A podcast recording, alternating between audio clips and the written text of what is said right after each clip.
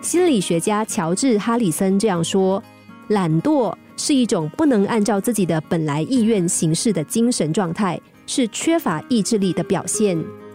虽然很多人都说自制力和懒惰并没有关系，但是我们不能否认，失控真的是我们在惰性心理影响下导致行动力减弱而形成的一种坏习惯。”张峰接到老板的任务。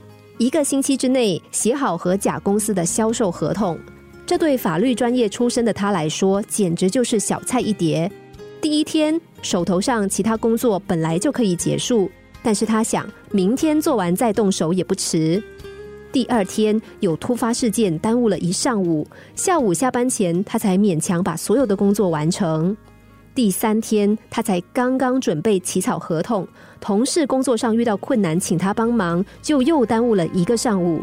下午他没有心情做，心想：啊，周末的两天足够了，不急。结果第四天，一帮朋友搞了一个聚会，他整整玩了一天，晚上喝得醉醺醺的。就这样，他一直睡到隔天中午，起来的时候头还很晕，吃了几片药，又躺下去休息。第六天上班之后的立场会议上，老板问他完成任务了没有？他撒谎说差不多了，只是有些数据需要核实，明天就能够交上。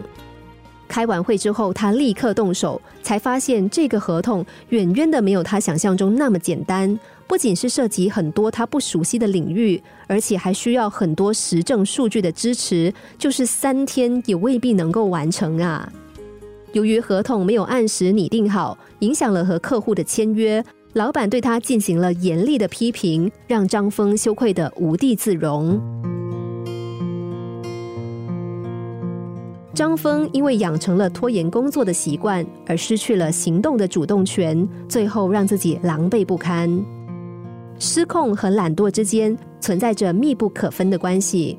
失控在惰性中滋生，而惰性是失控的纵容者。其实，想要拒绝懒惰也并没有多么困难。最有效的方法就是让自己勤奋起来。亚历山大曾经说：“虽有卓越的才能，而无一心不断的勤勉、百折不挠的忍耐，亦不能立身于世。”早起的鸟儿有虫吃，勤奋是一种需要长久坚持的人生信念。只有把“勤奋”两个字作为自己永久的座右铭，才能在不惰性的人生中实现成功。心灵小故事，星期一至五晚上九点四十分首播，十一点四十分重播。重温 Podcast，上网 U F M 一零零三 t S G。